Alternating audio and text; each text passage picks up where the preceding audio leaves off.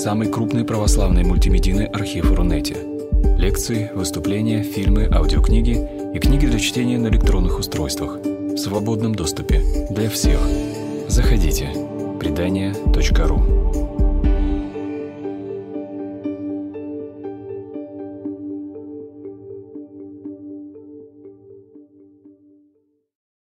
Добрый вечер, дорогие друзья. Спасибо, что вы сегодня пришли, и мы сможем провести вечер, просто рассматривая некоторые знаменитые и менее знаменитые изображения Благовещения Пресвятой Богородицы. Этот сюжет один из самых иллюстрируемых э, в истории живописи, религиозной живописи насчитывается более 700 изображений э, выдающихся мастеров, которые посвятили этому сюжету свое вдохновение и свой гений – и действительно, Благовещение после распятия, может быть, это самый распространенный сюжет в живописи и в иконографии. И сегодняшняя встреча продолжает э, небольшую традицию, которая наметилась, наверное, э, на крещение, когда мы говорили о литургическом значении крещения – Недавно мы говорили о крестопоклонной неделе и о почитании креста и иконографии креста.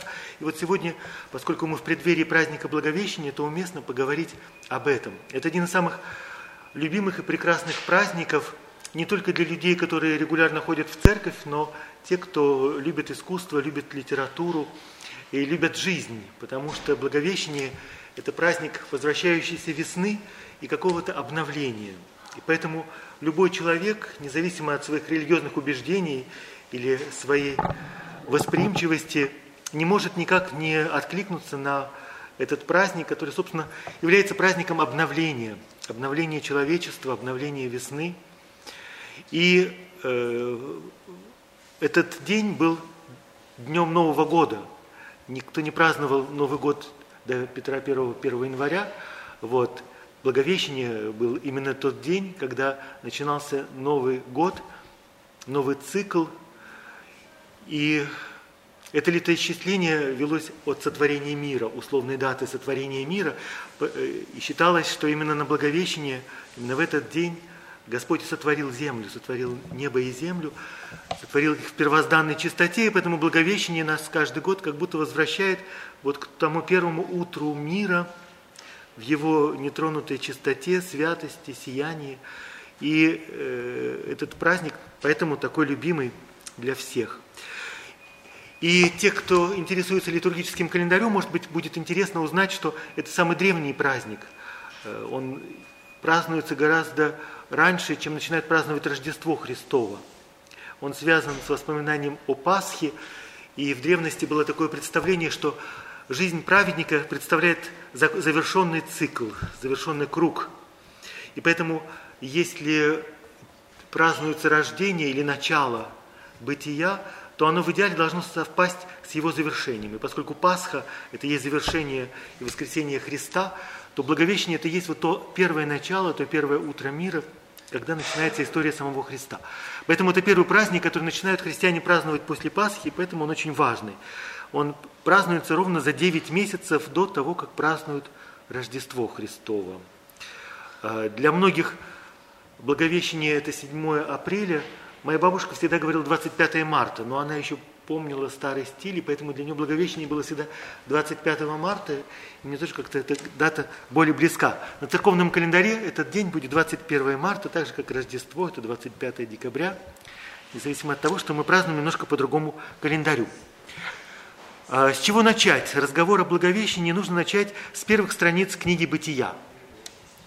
И э, я уже сказал, что сотворение мира вспоминается как новолетие именно в этот день, но точно так же в первых главах книги «Бытия» происходит история, которая завершается первым пророчеством, когда Господь говорит, я положу вражду между потомством жены и потомством змея – и это какое-то смутное пророчество о том, что из поколения, из потомков женщины Евы, Ева это означает жизнь, и поэтому мать всех живущих, родится некто, кто победит это древнее проклятие змея и одержит победу. И поэтому для христиан Благовещение – это именно исполнение того самого пророчества, которое было произнесено в самом начале бытия мира. Э, некое исполнение древнего-древнего обещания. И вот мы видим сейчас самое первое и известное для нас, нам изображение Благовещения. И в катакомбах святого Марцелина и Петра, это примерно третий век, это считается первым известным в современной археологии изображение Благовещения – это настенная живопись, и вы видите э, Божья Матерь, она как царица, как госпожа, восседает на троне. Обратите внимание, ее голова не покрыта, волосы распущены, голова не покрыта ни вуалью, ни каким покрывалом, потому что римляне изображали своих матрон вот именно в покрывалом, и для того, чтобы сказать, что мы христиане, мы не язычники, поэтому здесь вот Божья Матерь изображена, как она изображена, на царском троне. Ее распущенные волосы означают, что она не замужняя женщина, она девушка. И ее тело выражает то, что она слушает. Она внимательно слушает слова вестника, который к ней обращается с каким-то пророчеством, с какими-то словами. И обратите внимание, перед ней тоже человек, у которого нет крыльев. Хотя мы привыкли видеть всегда ангелов с крыльями. И казалось бы, что же это за ангел, если у него ему не нарисовали крылья. Но дело в том, что именно язычники изображали своих богов, прежде всего Меркурия, вестника богов с крыльями, и поэтому христиане ангелов изображают без крыльев. Э, и это вот древняя традиция, которую мы можем увидеть. Таких изображений сохранилось очень мало, но в частности Устюжское благовещение, которое в Русском музее, прекрасное и одно из древнейших, там тоже изначально ангел был нарисован без крыльев. Крылья были нарисованы, написаны чуть позже. Итак, он приходит с вестью, он приносит ей какую-то весть, он преисполнен достоинства, он очень учтивый, почти куртуазно учтивый, и вместе с тем он как будто подданный перед своей госпожой. Э, таким образом, очень важно видеть, что уже в первом изображении Божьей Матери подчеркивается ее царское достоинство. И это царское достоинство в действительности тоже является толкованием псалма, прекрасного 44-го псалма, где говорится о царице матери, которая э, занимает место почета, одесную царя, восходит на трон царица-мать, и вот то пророчество в псалмах, как будто некий прообраз Божьей Матери – вот здесь она тоже изображена такой царицей-матерью. А, одновременно с этим должно прозвучать другое пророчество, которое мы слышим в рождественскую ночь. Пророк Исаия в 7 главе говорит знаменитые слова «Се дева зачнет в чреве, и родит сына, и нарекут имя ему Эммануил», что значит «с нами Бог». Это тоже, э, вероятно, ожидали, что будет в царском дворце царица-мать родит наследника престола, и он будет царем мира, благодаря которому восторжествует мир и благоденствие. Слово «дева», которое употребляется в этом пророчестве, не имеет того значения, какое имело в дальнейшей традиции, в следующей эпохе. Сегодня я думаю, что вообще э, сложно сказать, что для кого обозначает. Но для пророка Исаия это прежде всего э, незамужняя женщина, девушка, молодая – и поэтому еще свободная. И э, вот именно она станет главным персонажем этого пророчества. Она родит сына, его назовут Имануилом, что значит «с нами Бог». И это тоже одно из древнейших изображений Марии в катакомбах святой Пресциллы. Это примерно 150-180 годы, середина второго века. И здесь изображен пророк Исаия. Вот этот э, силуэт с указанным пальцем, это пророк, который глаголит. Жест протянутой руки означает, что персонаж говорит. И он произносит эти пророчества и одновременно указывает, вот она, Мария с младенцем на руках и есть та, которую мы ждали. Младенчик очень похож на младенцев, которых мы видим на картинах европейского барокко. Э, кажется, что он даже кучерявый, и его э, взгляд видит. Такое впечатление, что он нас видит. Он смотрит на зрителя, он чувствует тепло материнской груди. И это тоже э, для христиан воспоминание о псалме, где говорится, что душа верующего человека, моя душа была как душа младенца, как сердце младенца, который находится у груди матери. То есть ему хорошо, спокойно и прекрасно. Над Марией вы видите звезду, и вы можете различить 12 лучей этой звезды, и легко угадать, что эти 12 лучей символизируют 12 колен Израиля. Мария и ее сын будут потомками этих 12 патриархов, и в ней исполнится ожидание всего народа. И поэтому э, в западной традиции это изображение получило название Мадонна дели Стелла, то есть Мадонна звезды. Вот. И, соответственно, младенец, он тоже, он князь, он принц звезды. Э, потому что здесь вот как раз та звезда, э, о которой было пророчество в Ветхом Завете, звезда спасения, исполнения древних ожиданий. И здесь тоже Мария изображена матерью, и это э, важнее всего. И если обратиться к сценографии благовещенских сюжетов, то существует обычно два сюжета. Либо это встреча у колодца, либо встреча в доме.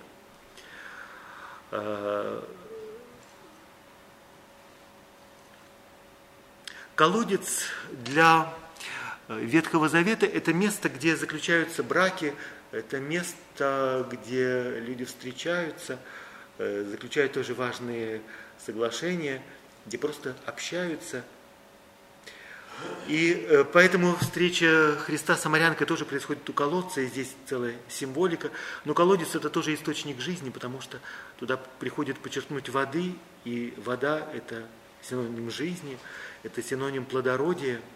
И также и Мария приходит почерпнуть воды, и апокрифические Евангелия, в частности, протоевангелие Иакова, э, Евангелие Псевдоматфея и другие Э, важные памятники древней христианской письменности, рассказывает, что она видит ангела у колодца, но не слышит. Она его видит, но она, ну как будто выключили звук. И следующий эпизод, она возвращается домой, и опять является этот ангел, и теперь дома она уже его может слышать, и поэтому вот так эти две сцены и остались э, в иконографии как два, две, две возможных вариации на эту тему. И если вы окажетесь в Святой Земле, то вы легко найдете в Назарете церковь, и рядом с ней будет колодец, на котором, у которого произошло это благовещение, и паломникам расскажут историю о явлении ангела Марии. Сначала у колодца, а потом в доме, и в доме оборудована церковь, где вот паломники вспоминают это событие. И есть замечательная традиция изображать Марию дома в тот момент, когда она придет нить. И э, она не просто придет нить, но еще это нить, из которой будет соткана храмовая завеса.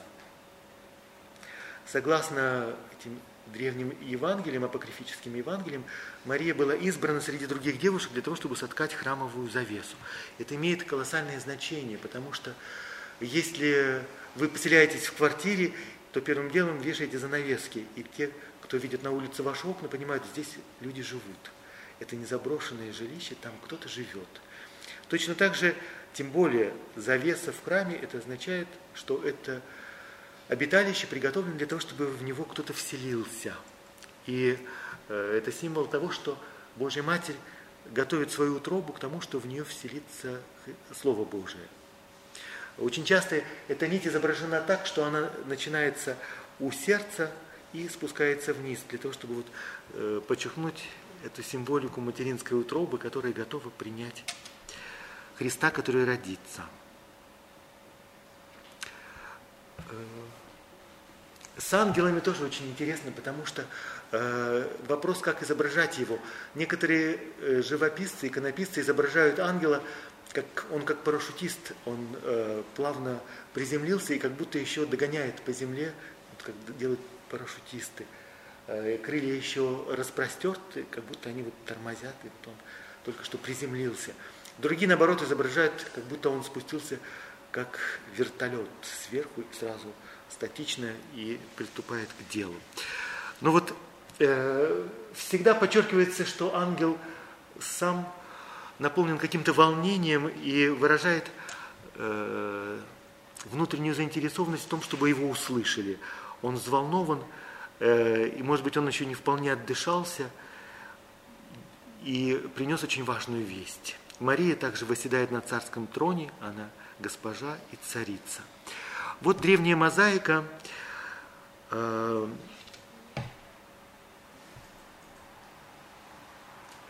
из э, церкви Санта-Мария э, Трастевери. Она не такая древняя, но в общем, изображение оттуда.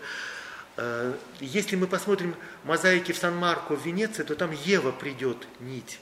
И это тоже очень важно, потому что Мария в данном случае есть новая Ева.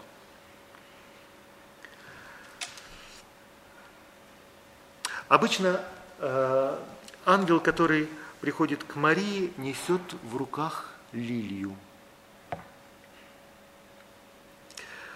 Э, и лилия, мы потом увидим на дальнейших изображениях, это символ чистоты и невинности.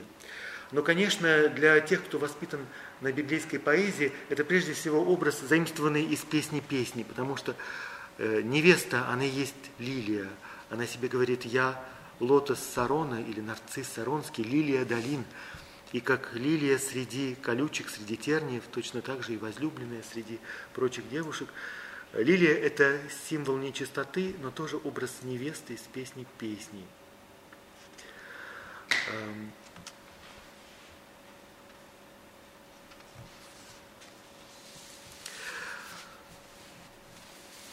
Э, голубь становится символом Святого Духа, и его, конечно, изображают прежде всего в эпизоде крещения. И здесь он лишь по какому-то расширенном, э, вторичном толковании переносится в сцену Благовещения. Изначально его изображали только в эпизоде крещения, только там Святой Дух открывается как голубь. Но очень рано становится популярным сюжетом, и мы к нему привыкли. И э, с голубем связан замечательный обычай, который воспел Пушкин в стихах, о том, что в день Благовещения выпускают голубку на волю. Э, сам по себе это очень красивый обычай, очень красивый жест.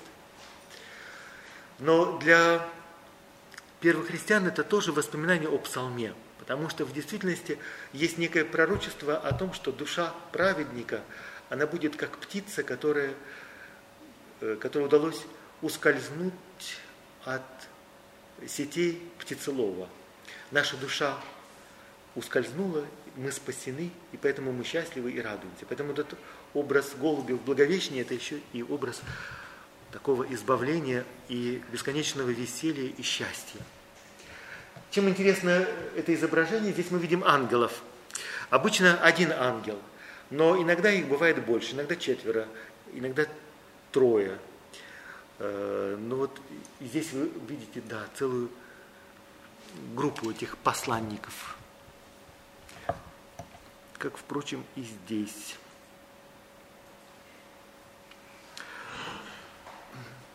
Вот еще одно изображение, где э, Божья Матерь тоже изображается на троне как царица, и ангел э, протягивает руку в знак того, что он принес весть, и Мария как будто привстает с трона, потому что она готова принять это известие, его услышать.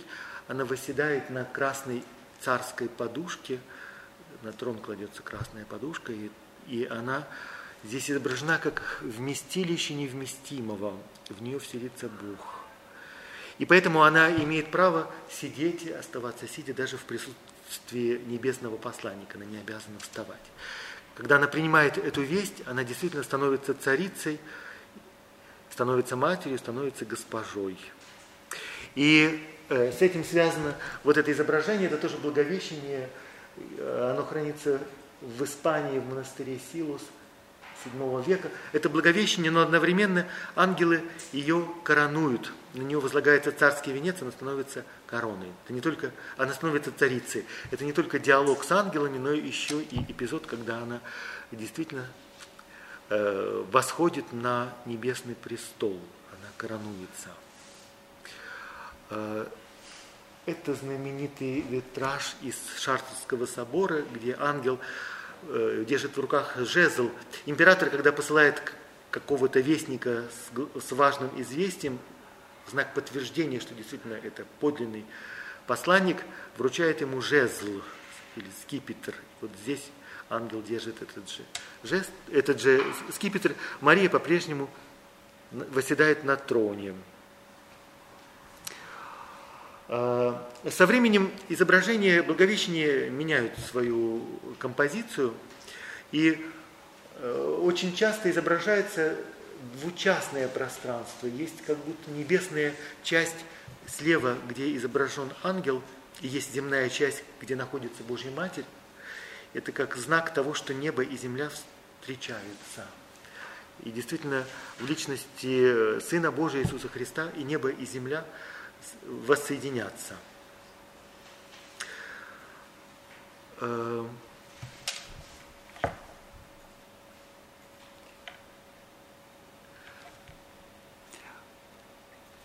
У Филиппа Липпи ангелов становится трое.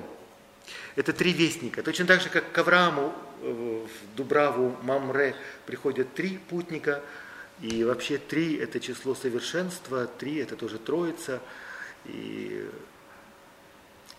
и более того, не только один ангел говорил, э, заинтересован в том, чтобы весть дошла, но всем другим ангелам, всему небесному э, двору, двору не терпится узнать, каков же будет ответ. И поэтому они не отпускают его одного, но спускаются целым братством, сон ангелов, нетерпение видеть то, как исполнится их миссия. Им не терпится услышать, как Мария скажет «да».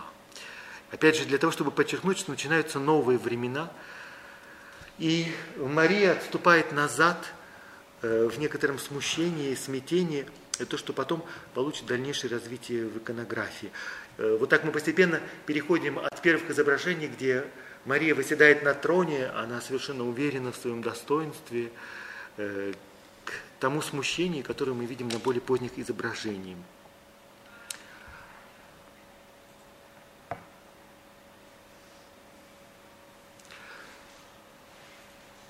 И всегда мы будем видеть э, в дальнейшем Марию именно как э, смиренную слугу, удивленную, смущенную.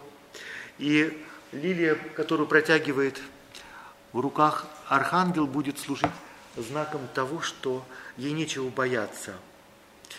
Э, замечательно на западных изображениях Благовещения всегда обстановка дома или уюта – Э, на некоторых картинах в, в открытые окна вы можете увидеть сцены городской жизни. Это тоже очень важный символ для религиозного искусства. Оно не менее символично, чем иконы, хотя говорит, может быть, для не совсем, на не совсем понятном для нас языке.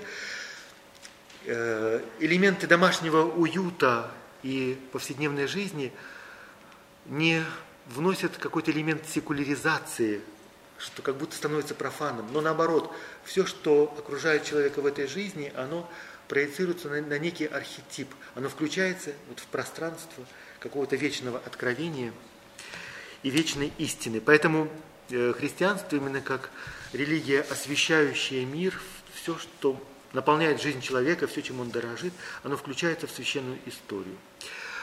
Э, чем занимается Божья Матерь? Э, на новых изображениях. Иногда она тоже придет нить, иногда она читает, иногда она слушает, иногда она погрузилась в созерцание. Это тоже очень важный образ э, того, что такое созерцательная молитва и созерцательная жизнь. Эм. И вот в частности здесь на Благовещении Ванейка э, книга раскрыто это священное писание, это пророчество Исаии, в котором она читает это пророчество, и в тот момент, когда она его читает, оно вдруг исполняется. Тоже образ того, что такое созерцательные молитвы, созерцательное чтение Библии, это когда это не просто читаешь, но ты слушаешь, и в тот момент нечто исполняется, совершается, творится какая-то новая реальность в твоей жизни.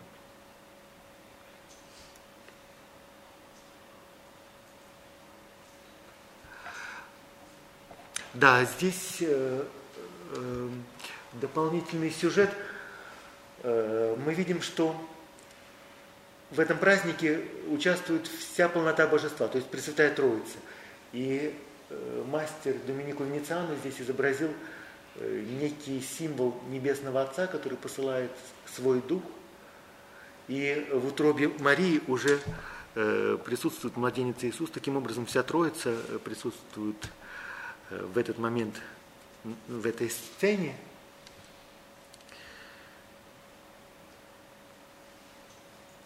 Э, знаменитый Генский алтарь.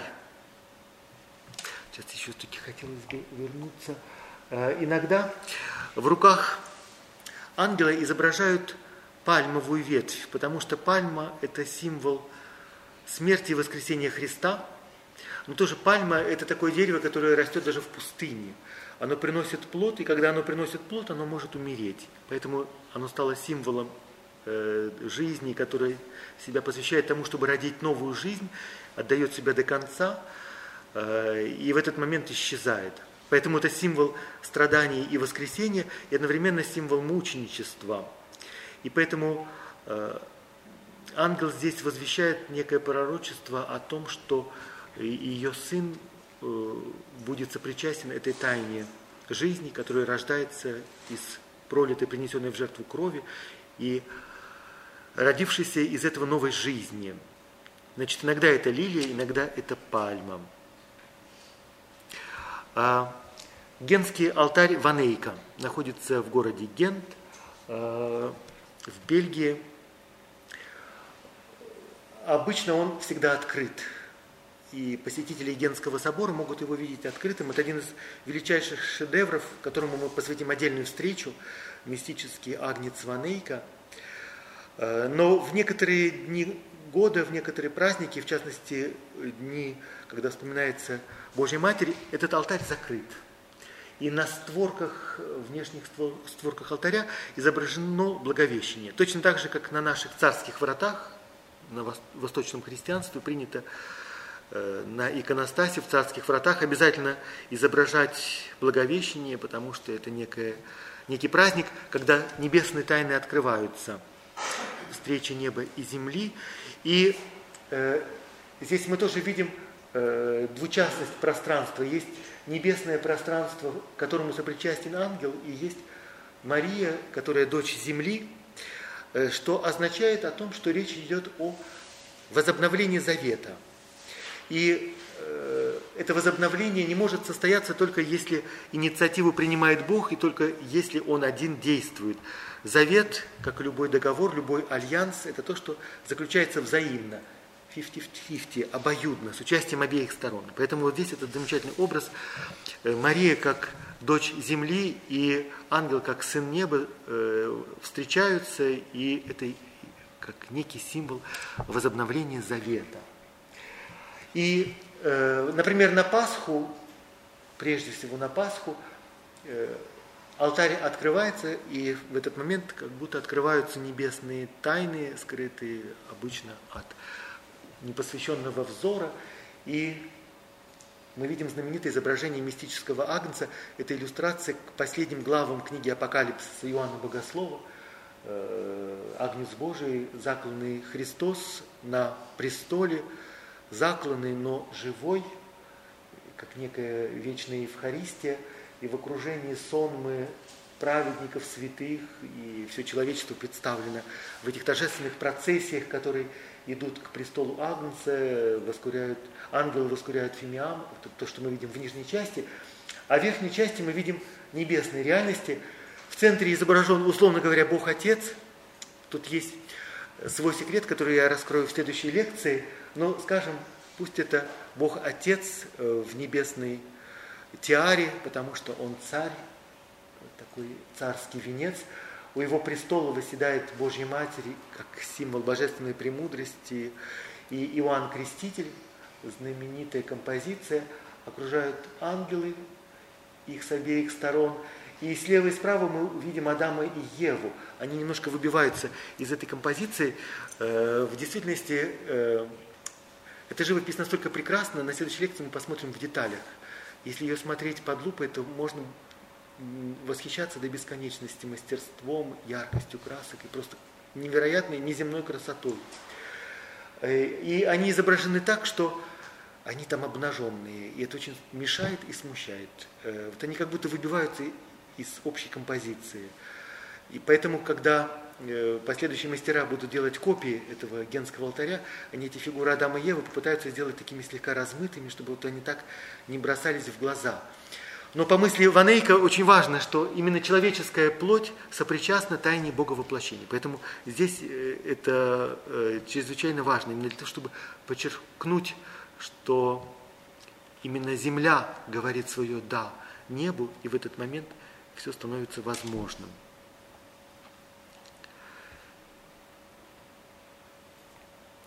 Э, вот замечательный, да, вот это благовещение Лоренцо Отто – Э, немножко странное, потому что э, Мария здесь очень напугана. И ангел опускается на колени просто, чтобы ее как-то уговорить, утешить, чтобы она так не пугалась. Э, и протянутая лилия – это тоже знак мира, и что ей нечего бояться. Но в действительности ей страшно. И этот мотив тоже присутствует в нашем богослужении. Э, кто будет в храме, тот услышит этот диалог как я могу знать, что ты меня не обманываешь? У меня были другие планы, я не собиралась рожать детей. Э, как быть уверенным в том, что ты не какой-нибудь языческий демон, который меня просто обманывает, вводит в заблуждение. И мало-помалу э, возвращается уверенность, и с ее уст срывается это знаменитое «да», «да будет», «фиат». Здесь замечательный образ, я вам еще потом покажу на других картинах – образ э, запечатанного сада, заключенный сад, закрытый сад, э, это тоже мотив из песни песни, потому что невеста прекрасная, как прекрасен внутренний дворик, внутренний сад. Туда не входят посторонние, там никто не топчется, э, он ни, ничем не осквернен, он принадлежит только жениху, только возлюбленному. И поэтому этот мотив запечатленного сада или запечатанного источника, тайного источника, о котором знает только тот, кому она, он принадлежит, э, становится одним из главных мотивов в изображении Благовещения. Этот внутренний сад населен замечательными диковинными птицами, в частности павлин. Понятно, что он сам по себе прекрасен, и плюс вся символика, которая связана с павлином, и другие птицы, которые символизируют некие райские и небесные реальности.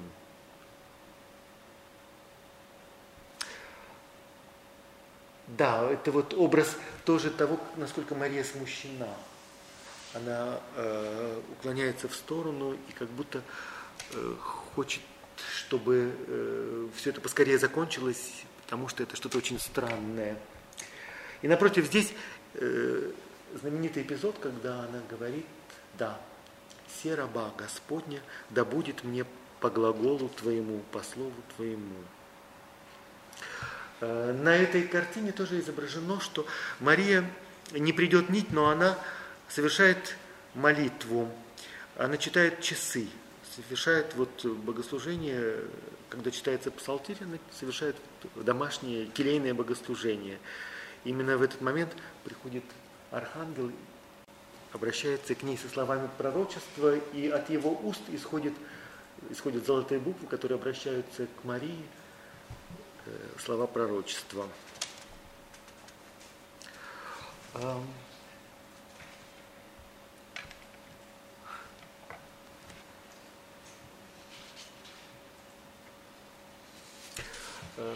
И здесь же вы можете увидеть на столбе ласточку – Ласточка – это замечательная птица, которая говорит, она не делает весны, но она указывает на то, что весна уже у порога. Наступают новые времена, новая весна. Тоже в каком-то смысле эта картина Пресвятой Троицы, потому что э, есть некий символ, э, напоминающий о присутствии Отца в этой сцене, Святой Дух, тоже младенец, который родиться в, в утробе матери. Вот еще более отчетливо мы это видим здесь на Благовещении Пьера Делла Франческо.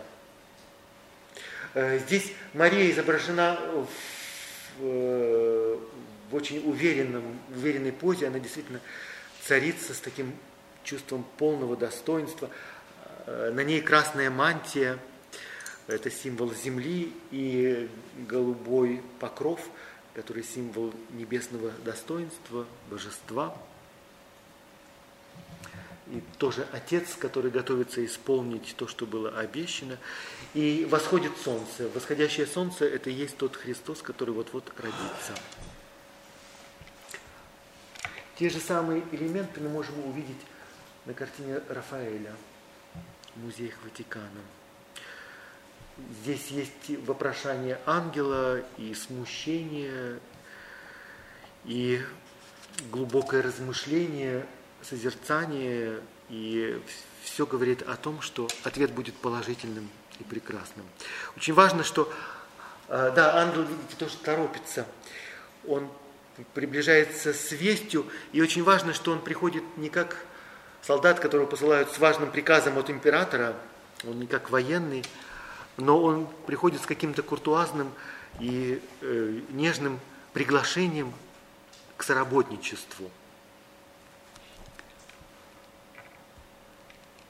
Особенно ярко это видно, вот, конечно, у Беату Анжелика.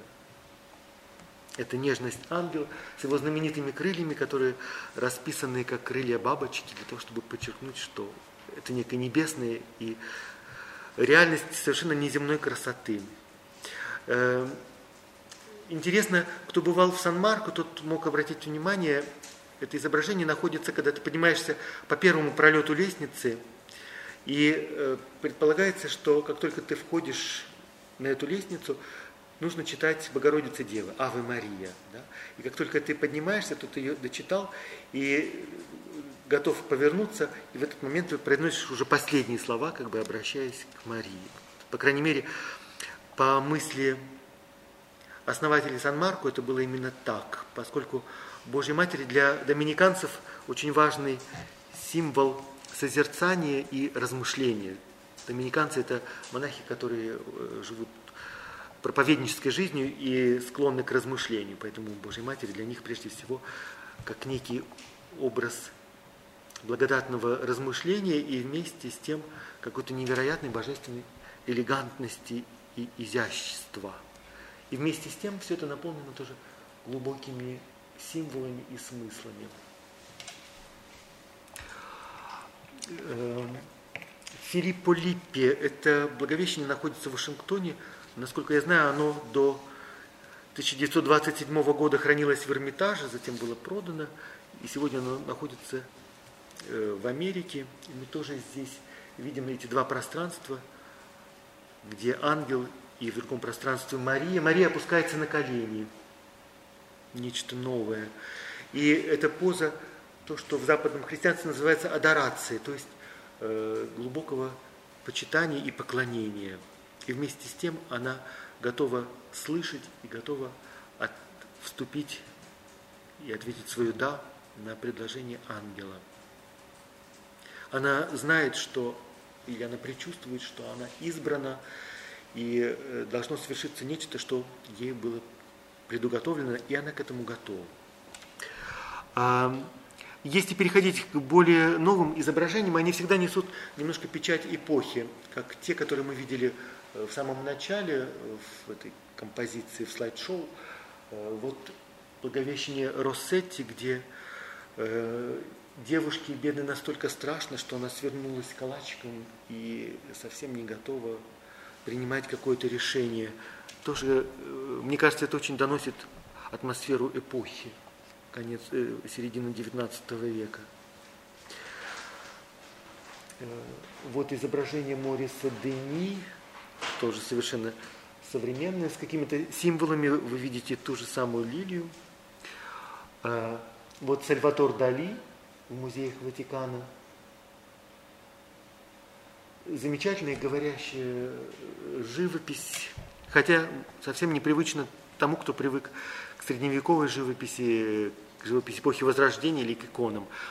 Э, вот благовещение э, одного современного мастера Марко Ивана Рупника из Рима, из центра Алетти.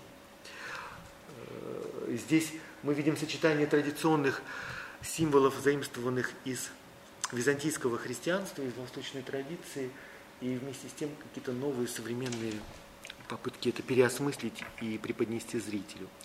А, и еще э, я хочу, чтобы вы увидели эту картину, э, которая возвращает нас к быту людей, живших в XIX веке, когда молитва Богородицы Дева, Аве Мария, она произносилась в тот момент, когда звучит колокольный звон. Утром, на заре, в полдень и вечером. И в нашей традиции тоже этот колокольный звон называется благовест, потому что он исполняется именно в тот момент, когда совершается молитва Божьей Матери. И что это молитва, э, которая возвращает каждый раз молящегося к этому самому первому утру мира, новизне, обновлению, чистоте и каким-то новым надеждам, она была какой-то конвой и путеводной нитью вообще в повседневной жизни. И еще несколько слайдов, они, э, к сожалению, немножко в беспорядке. Есть непривычная для нас традиция э, изображать Благовещение в виде мистической охоты. Это знаменитое Благовещение с единорогом. Единорог – это то, то, что сейчас молодежь очень любит, потому что очень популярна «Моя маленькая пони». Да? Это такой э, сериал, и дети очень любят. Там тоже единороги. Вот. Но единорог появился э, в древности во втором веке. Э, Александрийский автор написал такой трактат, который называется «Физиолог». Физиолог – он был очень популярен на Руси еще в XVIII веке, он был настольным чтением. Существуют э, славянские переводы, его используют как источник мотивов в фольклоре, и многие символы проникли в иконографию. И этот физиолог, это э, одно из изданий, иллюстрированных изданий физиолога, содержит в себе то, что было известно грекам из области зоологии – то, что знали египтяне, то, что знали иудейские мистики, и то, что э, каким-то образом было известно Александрийским отцам церкви, первым богословом. И поэтому в нем перемешана вот зоология, эллинская зоология, египетский эзотеризм, иудейская мистика, александрийская экзегеза и богословие. И все это получается такой бестиарий, где все в перемешку. Евангельские притчи, э, описание животных, Э, пересказ каких-то библейских историй и разные басни о животных. Поэтому э, единорог появляется именно в этой книге.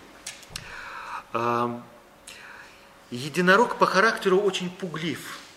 Он э, трогательный, э, трепетный э, единорог. Единорог это конь, который немножко похож на козленка. Э, сейчас я вам покажу несколько картинок. Вот он, вы видите, желтенький единорог. Значит, это конь, который похож на козленка, у него рог. И э, охотиться на него бесполезно, потому что он, во-первых, пуглив и поэтому убегает всегда. Во-вторых, он очень сильный. Например, его боятся даже слоны, потому что э, вы не думайте, что он такой маленький, его рог очень острый, и он может проткнуть даже шкуру слона, и никто против него не может устоять. Но чтобы поймать единорога, нужно э, позвать молодую девушку, потому что когда он слышит э, запах или чувствует присутствие молодой девушки, он к ней приближается и засыпает у нее на коленях. И в этот момент он легко может стать добычей охотников.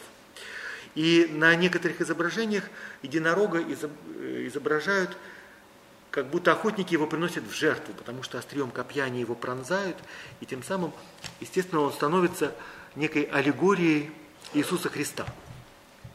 Э, девушка – это аллегория девства Марии, ее э, утроба, которой приближается единорог, это аллегория церкви, церкви, которая питает мир. И поскольку единорог засыпает и кажется, что он мертв, то это очень часто сравнивают с распятием и смертью Иисуса Христа. Таким образом, он как бы символ и прообраз той жертвы, которую Сын Божий приносит за все человечество. Э, ну вот э, цитата из одного средневекового поэта, который заимствует оттуда сюжеты. Он настолько безрассуден, храбр, отважен, что может первым напасть на слона. Э, его рог, его копыта настолько остры, что ему ничего не стоит пронзить любое животное, даже самое грозное животное. Кто хочет поймать его хитростью и связать его, должны долго наблюдать за ним, пока он играет на горе или в долине. И когда они его видят, то они идут за девушкой для того, чтобы она сидела и ждала его, чтобы его можно было поймать. Эм. Но рог единорога – это тоже библейский образ, потому что евангелист Лука э, цитирует древнее пророчество, возникает такой образ рог спасения. Рог – это как некая сила, божественная сила, вот рог спасения. Да, и вот другая цитата. «Точно так же, как Господь наш Иисус Христос, небесный единорог, сошел в чрево Девы э, и оделся в нашу плоть, он был схвачен иудеями, приведен к Пилату, к Ироду, а затем был распят на святом кресте. И прежде он был со своим отцом невидим для нас. Вот почему в псалмах говорится, мой рог будет вознесен, как рог единорога. То есть единорог это тоже библейский образ, в псалмах есть э, это животное, его рог как символ спасения – и то, что это один рог, это тоже символ того, что э, сын и отец едины. Он настолько неукротим, что ни, ни силы ада, никакие другие силы, никакие воинства не могут его покорить. И вместе с тем он совершенно кроток, потому что Христос о себе говорит, я кроток и смирен сердцем, научитесь у меня этой силе и кротости. Э, и вот этот единорог связан с темой охоты.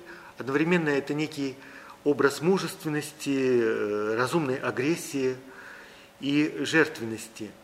С другой стороны, э, образ Марии здесь это образ женственности, девственности, неким противоположным качеством, которые наполнены скорее невинностью и сердечностью. И Архангел Гавриил здесь предстает как охотник – он держит в руках охотничий рог, он трубит в этот горн. Э, у него на привязи есть собаки. Сейчас вот еще другие изображения. Собаки, э, на которых э,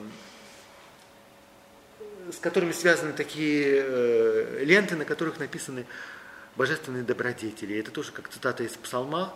Милость, правда, любовь и справедливость. То, что обычно несовместимы, однажды должны встретиться и обняться. И вот Архангел говорил, как охотник с этими гончими псами, этими добродетелями приходит э, на землю в поисках Марии, в которой все это должно соединиться. И здесь опять мы видим э, известные нам символы Э, вот одно из самых известных изображений этого типа, розовый цвет образуется из смешения красного цвета, это цвет страстей, и белого цвета, это цвет э, девственности Марии. И э, опять же вы видите здесь закрытый сад, обнесенный стеной, иногда изображают врата или башню, Опять же, потому что в песне песни говорится, моя возлюбленная, она как запечатанный сад – и она уподоблена башне, башне Давида. Эм, среди других символов, которые присутствуют обычно в изображениях этого э, типа, есть жезл Аарона, воспоминание о том, как в книге чисел рассказывается о 12 посохах, 12 жезлах, которые были положены на престол, и лишь только один из них, будучи совершенно сухим, все-таки расцвел. Это был жезл Аарона, как некий прообраз его э, Девы Марии. Точно так же и она будет избрана, и через нее родится Иисус, оставаясь девой. Э, в латинском языке слово «вирго» созвучно «жезл» и «девственница» созвучные слова, поэтому это такой расхожий символ, очень любимый и на Западе, и на Востоке. Другой образ, который можно видеть на этих изображениях, очень часто неопалимая купина, куст, охваченный пламенем, и посреди пребывает Бог Отец, который разговаривает с Моисеем. Опять же, как символ того, что в утробе Марии и божественное и человеческое соединятся, никак не повредив ей. Башня Давида с тремя окнами, она же башня из слоновой кости, опять же, потому что в песне песни говорится «Твоя шея подобна башне Давида, которая была воздвигнута как некий арсенал, как место, где хранить оружие». Потому что одновременно образ э, невинной девственности, кротости, нежности и одновременно образ какой-то силы, которая за этим стоит. Э, другой образ, который тоже здесь присутствует, это руно Гедеона, судья Израиля, который в один прекрасный момент хочет узнать, угоден ли он Богу для того, чтобы Господь его позвал э, быть соучастником в операции по освобождению обетованной земли. И в ответ Гидеон получает чудо. Руно, которое он положил на землю, напаяется росой настолько, что он может собрать эту росу в чашу, а все вокруг остается абсолютно сухим, как пустыня. И это знак того, что Гидеон выйдет победителем. И это тоже образ э, небесного материнства Марии. Э, таким образом, здесь э, очень много образов, которые мы находим у святых отцов, которые служат в литургии, в литургической поэзии, в молитвах символами небесного материнства, избранничества и великолепия Марии. На этом я закончу. Лекция проведена и записана по заказу православного мультимедийного портала «Предание.ру». Лекции, выступления, фильмы, аудиокниги и книги для чтения на электронных устройствах в свободном доступе для всех. Заходите. Предание.ру